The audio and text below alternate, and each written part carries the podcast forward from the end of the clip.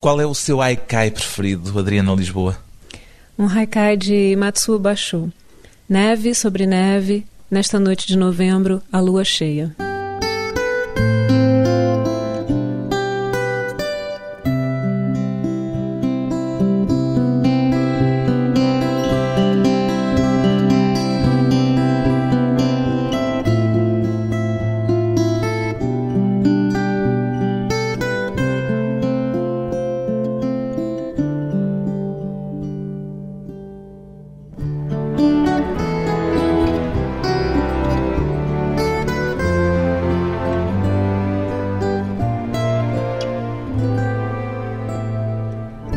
Adriana Lisboa, 38 anos, escritora. O que é que mais teme quando escreve Adriana Lisboa?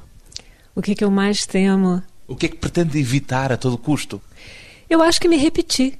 Né? Eu acho importante que cada livro seja uma experiência nova, seja uma aventura nova, e isso é uma coisa que eu tenho sempre em mente. Pergunto-lhe isto porque a Adriana Lisboa é uma escritora com uma enorme contenção naquilo que escreve, e sinto, senti neste livro mais recente, que há um desejo de não dizer demais. É também um temor?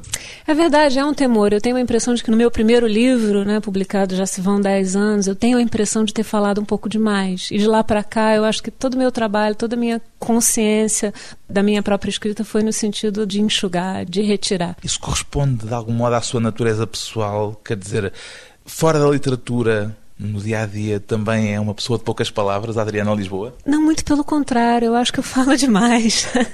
então eu acho que a literatura funciona até como uma escola para minha vida pessoal, talvez, nesse sentido. Tentando conter-se também mais pessoalmente? É, eu acho que sim. Eu sou aquela pessoa que fala a mesma coisa várias vezes, falo com meu filho a mesma coisa várias vezes. E ele diz: já ouvi, já ouvi, mãe.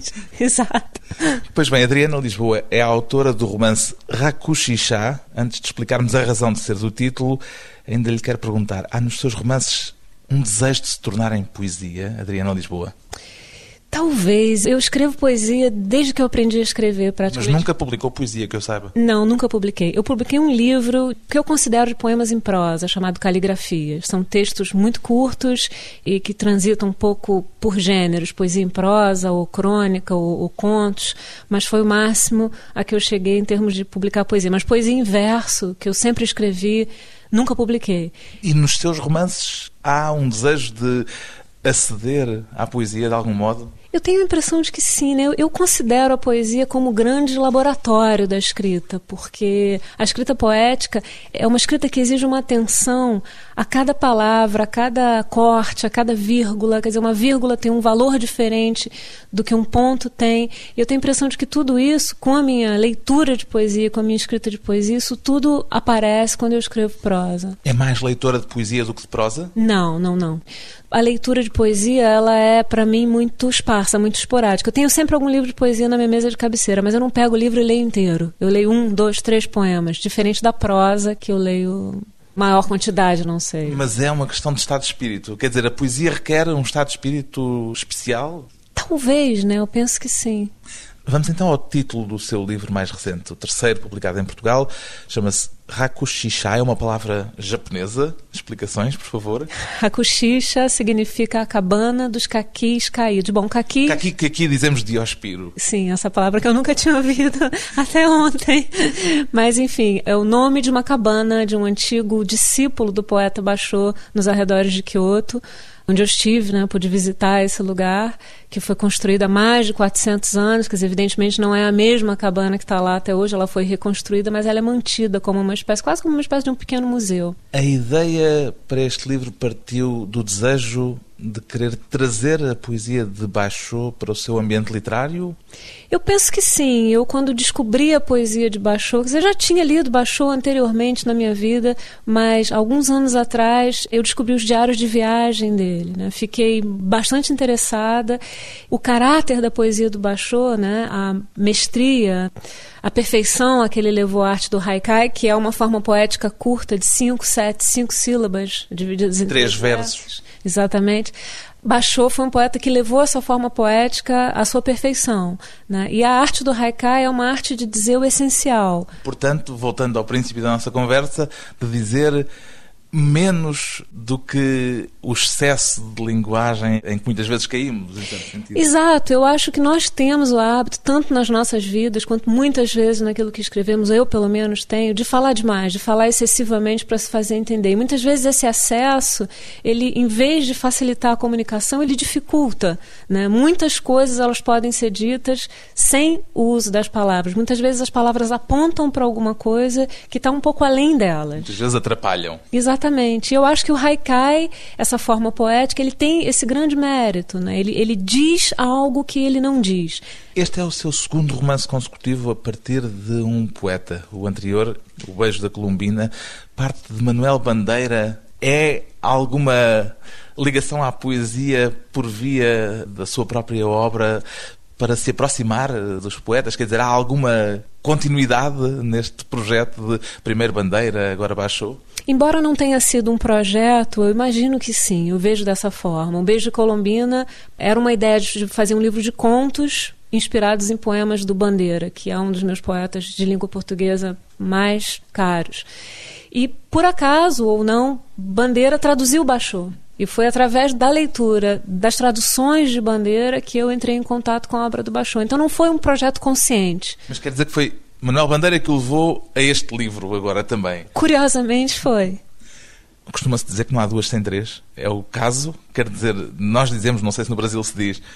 Não, não se diz exatamente isso no Brasil. Eu já pensei sobre isso. Eu tinha uma ideia de fazer uma trilogia, alguma coisa assim, mas essa ideia. Embora eu esteja escrevendo um livro no momento cujo título vem de um verso de uma poeta americana, Marianne Moore. Se chama Azul Corvo. Mas é um livro que não tem a ver com, embora o título venha de um poema, não é um livro que tenha diretamente a ver com poesia como os dois anteriores. Pegando ainda neste romance, Rakushisha ou Rakushisha, não sei, os japoneses normalmente acentuam a última sílaba. Ah, isso é tão complicado. Rakushisha, eu acho que para nós acentua-se mais próximo, é, é assim. É, Rakushisha. Há uma dor escondida no fundo deste seu romance, tal como havia, de resto, no primeiro que foi publicado em Portugal, a Sinfonia em Branco. É uma coincidência apenas? Eu tenho a impressão de que eu só sei escrever assim. Já me disseram que eu sempre escrevo sobre amor e morte. E nesse livro que eu estou começando, esse romance que eu estou começando a escrever agora, e no Hakushisha também, eu percebo a presença desses elementos da dor, mas eu percebo que o meu desejo ao abordar a dor é tentar desdramatizar a dor. É como se eu tentasse me aproximar da experiência da dor de um personagem sem fazer disso algo dramático ou Aquilo que Celina, uma personagem deste seu romance, faz ao tentar encontrar forma de desatar aquele novelo de dor que tem dentro dela. Exato. Tem uma passagem do livro em que ela queima o dedo, Celina, ela queima o dedo numa chaleira que está fervendo. E com o dedo doendo, ela começa a se perguntar por que essa mania de querer aliviar a dor. Né? Ela diz que o mundo tem um preconceito contra a dor, como se a dor não tivesse o direito de doer. E eu acho que eu busco tematizar isso nos meus livros, sim. Mas há também as formas da felicidade. Quer ler-nos um trecho deste seu romance em que, em que fala justamente das formas da felicidade, Adriana Lisboa? Vamos lá. As formas da felicidade. Na beira do rio, ouvindo a água que trazia espíritos das montanhas. O céu inteiramente encoberto. Observando com atenção, era possível ver o rio inteiro, orgânico, uma serpente fluida entre as pedras. Aguçando os ouvidos, era possível ouvir o rio respirar, o rio viajar. As formas da felicidade, o céu inteiramente encoberto e começou a chover na beira do rio. E os dois, Marco e Celina, presos debaixo de um telhadinho que começava a ficar realmente pequeno, porque a chuva engrossava e agora era chuva de vento, e os espíritos que o rio trazia das montanhas agora eram de barro. Belos espíritos de barro mergulhados na água. As formas da felicidade, uma rã, um par de brincos, as formas da felicidade, brilho para os lábios, sabor laranja, na língua. As formas da felicidade, as cigarras que deixaram o esqueleto velho e oco grudado no tronco da árvore, café.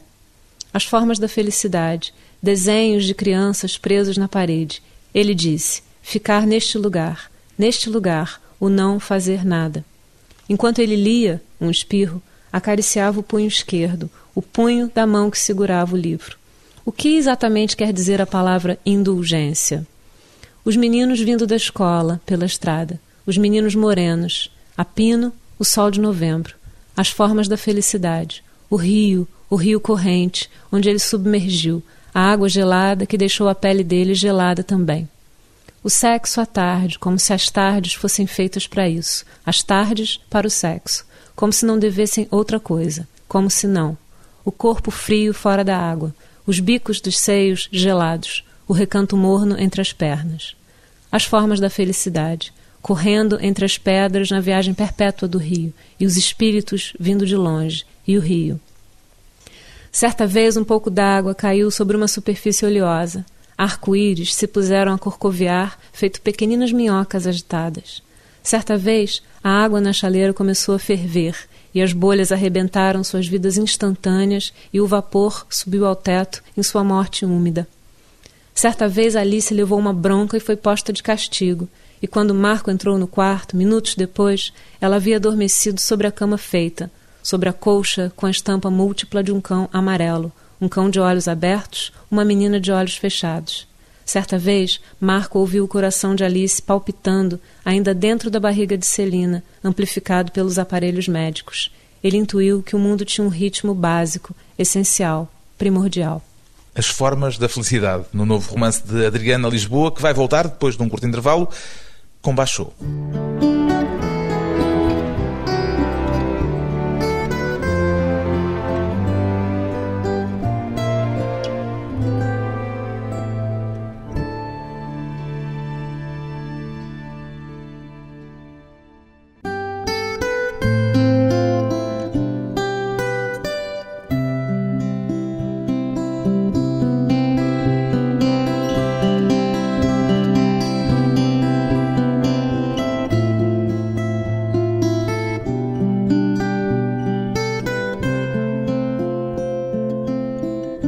Regressa à conversa com a escritora brasileira Adriana Lisboa, que em 2003 ganhou o prémio José Saramago.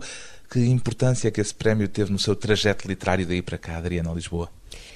Esse prêmio foi extremamente importante para mim, pessoalmente e profissionalmente. Pessoalmente, porque eu tenho a impressão de que ele foi quase como uma sinalização de que aquilo que eu estava escrevendo, que até então tinha muito pouca penetração, muito pouca visibilidade, de que aquilo era mais ou menos como que um caminho correto para seguir. Né? Deu-lhe autoconfiança.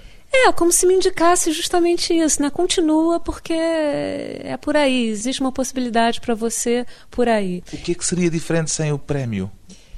Eu acho que a gente sempre fica um pouco inseguro né? Os livros são publicados e você recebe críticas, críticas boas, críticas más, pessoas leem, gostam, não gostam, e de repente, quando um prêmio dessa relevância, né, desse vulto é concedido, é muito mais do que orgulho, do que vaidade ou qualquer coisa nesse sentido.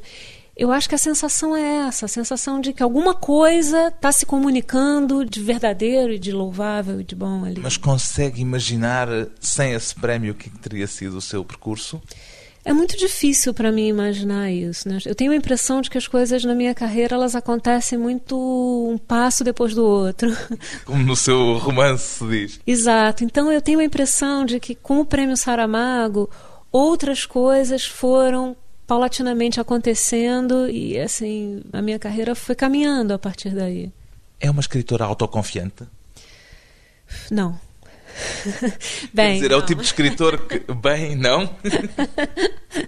bem, eu tenho a impressão de que eu não sou. questiono muito aquilo que eu escrevo. É o tipo de escritor, de escritora que no momento de escrever eh, tem mais angústia do que prazer? Não, não, eu tenho muito prazer escrevendo se eu não tivesse eu não escreveria, com certeza. Escrever para mim não é, não é um sofrimento, não é uma angústia. A questão é o livro pronto. Eu tenho muita dificuldade, por exemplo, de reler os meus livros já publicados, porque enquanto o livro está no computador, eu releio e posso mexer. Depois que o livro é publicado, todas as vezes que eu releio, eu tenho vontade de mudar alguma coisa e já não posso. Mudaria alguma coisa neste Rakushisha se o lesse agora? Sempre, sempre. Nem que fosse uma vírgula, ou um ponto, ou uma palavra, sempre. E tem permanentemente essa ansiedade da vírgula no sítio certo, ou consegue, apesar de tudo, não lendo os livros, pensar: pronto, já está arrumado, está no seu canto, é o que é? Bem, eu acho que um autor de prosa, embora eu tenha esse preciosismo do nível da pontuação e tudo mais, é uma coisa importante para mim, eu tenho a impressão de que o autor de prosa é menos complicado isso, né? Porque você tem mais uma impressão geral né, do que, por exemplo, um autor de poesia, em como dizia anteriormente, cada mínimo detalhe faz uma diferença gigantesca. Né? Agora, infelizmente, eu tenho a impressão de que eu sou um pouco amaldiçoada por esse olhar para o detalhe, sabe? Sente-se de algum modo em contramão com as tendências dominantes hoje, nomeadamente na literatura brasileira, Adriana Lisboa? Olha, não, não me sinto. Eu, eu, sei que existe uma tendência que já foi chamada de neorrealista, né, por alguns críticos na literatura brasileira atual, mas a verdade é que isso acaba tendo mais visibilidade. Mas há muita, muita coisa muito diversa sendo feita na literatura brasileira atualmente. Mas há o romance urbano, violento, muito forte, como uma marca muito intensa hoje em dia na escrita do Brasil. Existe, essa marca é muito intensa, é uma coisa um pouco perversa. Que não é a sua. Exato. E por que é perversa? Porque eu tenho a impressão de que isso se faz no Brasil um pouco como, quer dizer, um pouco, totalmente como um retrato, como uma obrigação por parte dos autores, de um compromisso, uma obrigação de retratar a realidade caótica, selvagem, violenta, etc. Isso acaba se tornando o novo exótico brasileiro. Quer dizer, antes o exótico brasileiro. Já não são penas e plumas. Exato. São favelas e violência. Em vez da Bahia de Jorge Amado, o novo exótico brasileiro agora são as favelas do Rio de Janeiro e de São Paulo. E isso acaba sendo, a necessidade de escrever sobre isso acaba sendo imposta pelo mercado, inclusive o mercado internacional. É como se agora os autores brasileiros só tivessem direito de escrever sobre isso. Alguma vez sentiu essa pressão sobre si? Já senti, já senti. Como é que sentiu? De que forma é que ela se manifesta? Inclusive com relação ao Hakushish, a esse romance. Indiscutivelmente o meu livro mais traduzido, mais publicado no exterior, é o Sinfonia em Branco, porque é o livro que mais fala do Brasil, da história do Brasil, tangencia um pouco a questão dos anos de chumbo, da ditadura do final dos anos 60, começo dos anos 70. Então eu acho que tudo isso é, é algo que o público quer encontrar no livro de um autor brasileiro. Então, de repente, aparece um autor brasileiro escrevendo um livro sobre um Japão. E é como se o público se perguntasse: mas o que, que vem essa brasileira falar sobre o Japão? Já li até uma frase sua em que dizia que talvez a única possível transgressão hoje esteja no silêncio e na delicadeza. Eu penso isso. isso é uma... Explique lá em que é que isso é transgressor. Inclusive de forma empírica. Eu tenho crianças em casa. Então, às vezes estão todos falando alto ao mesmo tempo, todos brigando. E se você fala mais alto, eles falam ainda mais alto. E de repente, se você para de falar ou fala mais baixo, todo mundo leva um susto e começa a prestar atenção naquilo que um você... sussurro pode ser um grito. Exatamente. Quer dizer, eu acho que num momento em que o mundo está tomado pelo ruído, em que as pessoas falam muito demais, compulsivamente, as coisas perigam cair na banalidade. Então, se você fala menos, se você procura o recurso do menos, isso pode vir a ser mais significativo. E isso é uma lição literária também, no seu caso? Para mim, pessoalmente, é. É algo que eu busco. Quer dizer que subscreveria aquela frase célebre do Mies van der Rohe que diz menos é mais. Com certeza. É uma minimalista. Não sei se sou minimalista, mas eu, pelo menos, é, é algo que está no meu horizonte. Foi isso que levou para o Japão? Também, também isso. Eu acho que o que me levou ao Japão foi, embora eu não pense que um autor para escrever sobre um lugar precise ir a um lugar, do contrário, ninguém escreveria sobre passado, enfim, o imaginário não, não existiria. Chico Buarque escreveu Budapeste sem ter ido a Budapeste, como todo mundo sabe. Mas para mim é muito importante ter a experiência do lugar. Mas no seu caso começou a escrever este livro sem ter ido antes de ter ido ao Japão. E fiquei três anos e meio brigando com ele até conseguir ir ao Japão. E aí o livro conseguiu seguir o seu caminho rapidamente depois de se ter confrontado com o Japão? Seis meses depois o livro estava pronto, né? Briguei. O que, é que aconteceu? Qual foi a alquimia? É difícil sintetizar isso, né? Mas eu acho que é uma, é uma experiência cotidiana, palpável, que para mim é muito importante para aquilo que eu escrevo. Eu gosto muito de incluir nos meus livros pequenas observações, detalhes do dia a dia. Às vezes, um, um lixo ou uma sujeira na rua, para mim, é mais importante do que um fato político relevante daquele momento, daquele país. Os fatos políticos relevantes você encontra no jornal. O lixo caído na rua você não encontra. Então, para mim, é muito importante ter essa experiência do lugar. Sente-se a transgredir ao escrever um romance em que a figura principal é um poeta japonês da três séculos atrás? Olha, eu penso que essa ideia de transgressão ela talvez não seja muito aplicável mais hoje em dia. Embora muitos autores e muitos artistas se queiram transgressores, eu tenho a impressão de que a, a vontade de transgressão ela é uma coisa moderna, né? ela é uma coisa do, do século XX, exato.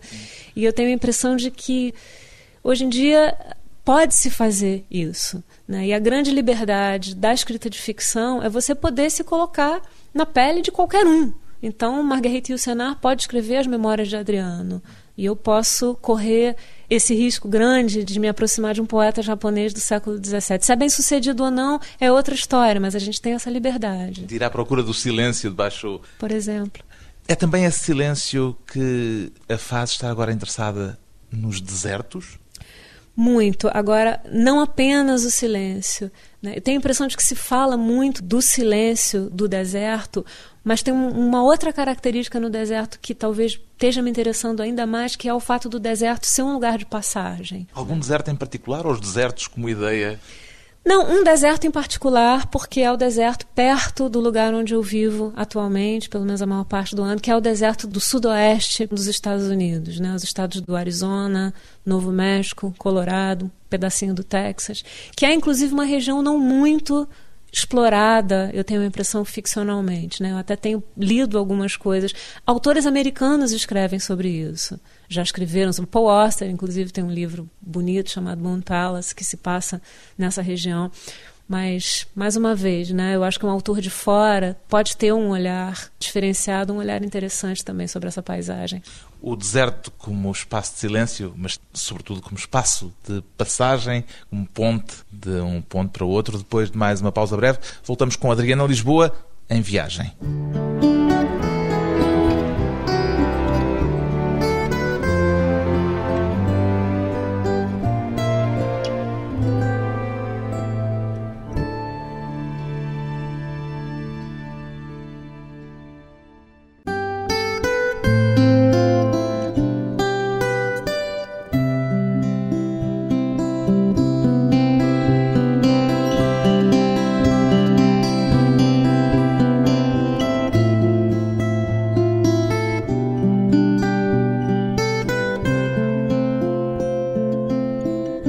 Convidada hoje para a conversa pessoal e transmissível a escritora brasileira Adriana Lisboa, autora do romance Raco Xixa.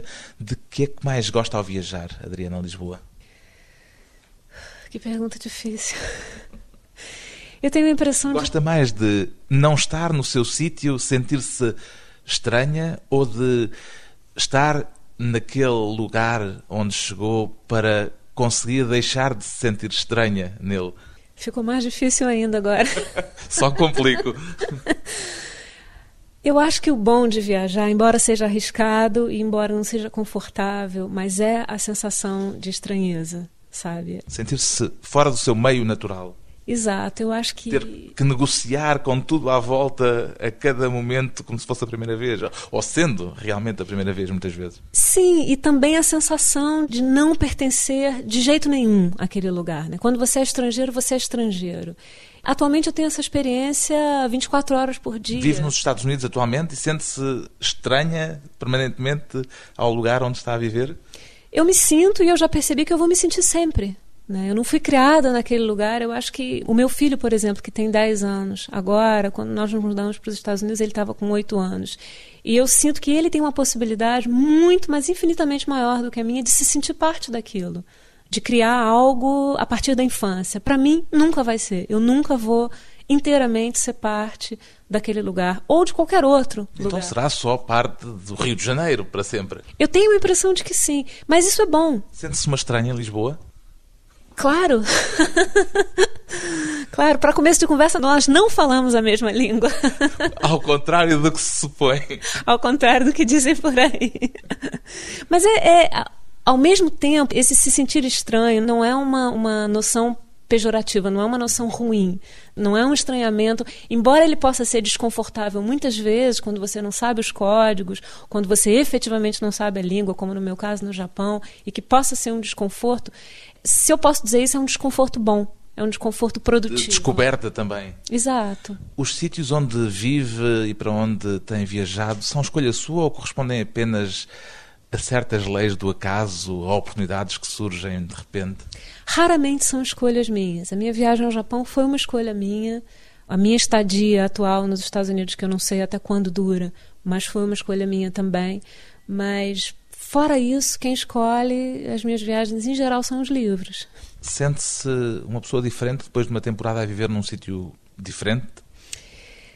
Sinto, eu me sinto porque o olhar evidentemente muda, né? Inclusive o seu olhar sobre a sua cidade muda, aquilo que você considerava essencial. Eu tenho a impressão de que quando você fica muito tempo vivendo num lugar, você desenvolve uma noção daquilo que é essencial para a sua vida muito grande. Você acha que precisa de muitas coisas. Né? E de repente, quando eu me mudei do Rio para os Estados Unidos e que eu tive que, por exemplo, deixar toda a minha biblioteca para trás, sempre achei que eu e os meus livros éramos inseparáveis. E de repente. Descobriu que não. Exato. Então eu acho que, inclusive, isso é uma minimalização da vida.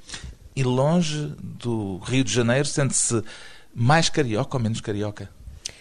Ah, eu acho que eu vou me sentir carioca sempre, mesmo que nunca mais volte ao Rio de Janeiro. Né? Eu tenho a impressão de que eu não sei como é, se seria assim com outras cidades. O Rio é uma cidade muito impositiva uma cidade difícil de ser ignorada por tudo que ela tem de bom, por tudo que ela tem de ruim. E o fato de ter nascido, de ter sido criada no Rio, de ter passado a maior parte da minha vida no Rio, isso não passa em brancas nuvens. Acho que ainda não falámos das suas personagens, das personagens do seu romance Celina e Haruki. Como é que os encontrou?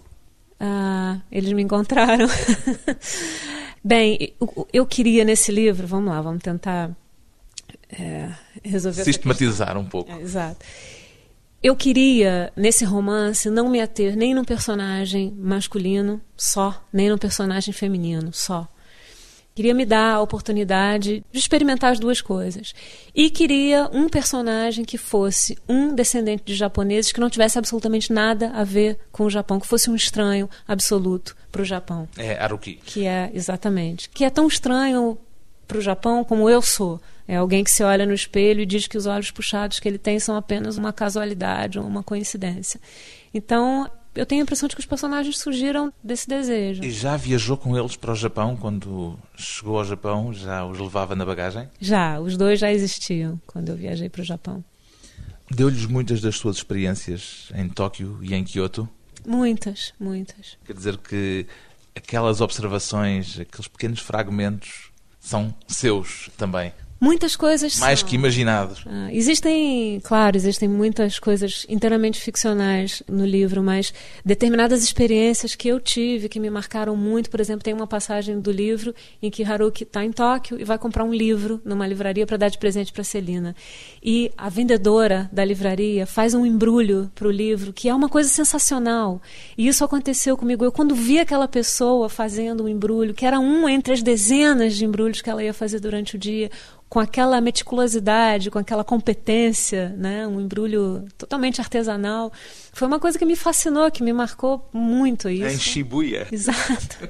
E isso aparece no livro, como outras coisas. No seu romance só está este Japão da delicadeza, do haikai minimal, mas há também um outro Japão, o do excesso, o da poluição visual, o da gritaria com o megafone, não sei se testemunhou isso, à porta dos grandes armazéns, levava a ideia de ficar só com a parte minimal do Japão ou não testemunhou a outra? Não, bem, para começo de conversa, eu fiquei um mês em Kyoto, que é uma cidade. Essa mais calma do que Tóquio, de Bastante facto. mais calma do que Tóquio. Eu tive em Tóquio durante três dias e Tóquio para mim foi uma experiência muito, muito estranha. Eu chegar em Tóquio, eu me senti em Blade Runner. Assim, chegar numa noite chovendo, naquela esquina em que você não sabe muito bem para onde as pessoas estão indo, de onde as pessoas estão vindo, todas atravessando ao mesmo tempo para um lado e para o outro. É uma experiência excessiva. Mergulhada mesmo. em neons. Exatamente. Né? Uns anúncios de neon enormes, vozes ao mesmo tempo. Mas é fascinante ao mesmo tempo também. Viu o labrador que descreve no início do seu romance ou imaginou? Imaginei. Então, quer ler-nos esse início de Raku Xixa, Adriana Lisboa? Claro. 17 de junho. Para andar, basta colocar um pé depois do outro. Um pé depois do outro. Não é complicado, não é difícil. Dá para ter em mente pequenas metas. Primeiro, só a esquina. Aquele sinal com a faixa de pedestres e o homem esperando para atravessar com um guarda-chuva transparente e um cachorro de capa amarela. O cachorro parece um labrador e olha para mim quando me aproximo. Tem uma cara afável. Somos ocidentais, nós dois, amigo.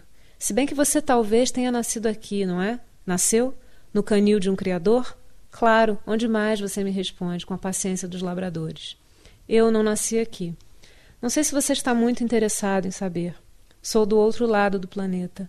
Pode-se dizer que vim escondida dentro da bagagem de outra pessoa. É como se eu tivesse entrado clandestina, apesar do visto no meu passaporte, de fininho, para que não me vissem, para que não vissem as coisas invisíveis que eu trazia na mala. Que ninguém me veja ainda, que ninguém suspeite. Nesse sentido, sou bem mais ocidental do que você, amigo de capa amarela. Não pertenço a este lugar. E por que exatamente estou aqui, então? Você poderia me perguntar se tivéssemos mais tempo para trocar olhares, se a sua coleira e o seu dono já não fossem te puxando para as suas obrigações, sejam elas quais forem acompanhar, guiar, divertir. Não sei muito bem, para ser honesta. Estive reaprendendo a andar. Estou reaprendendo a andar.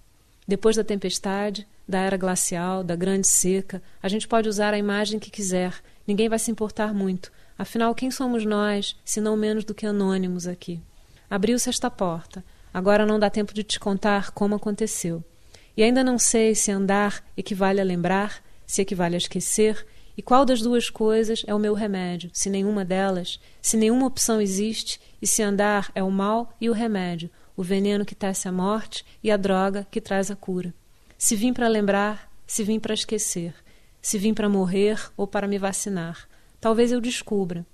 Talvez nunca seja possível descobrir, desvelar, levantar o todo, remover qualquer traço de ilusão da ilusão de caminhar. Seja como for, é só colocar um pé depois do outro. É assim que começa o romance Raco Xixa, de Adriana Lisboa. O que é que seria diferente na sua vida se não escrevesse Adriana Lisboa?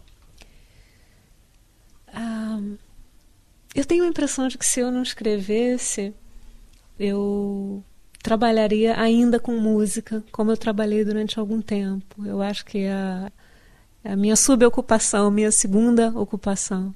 Uma vida tecida de palavras com música as de Adriana Lisboa, autora do romance Raco Xixa, edição Quetzal.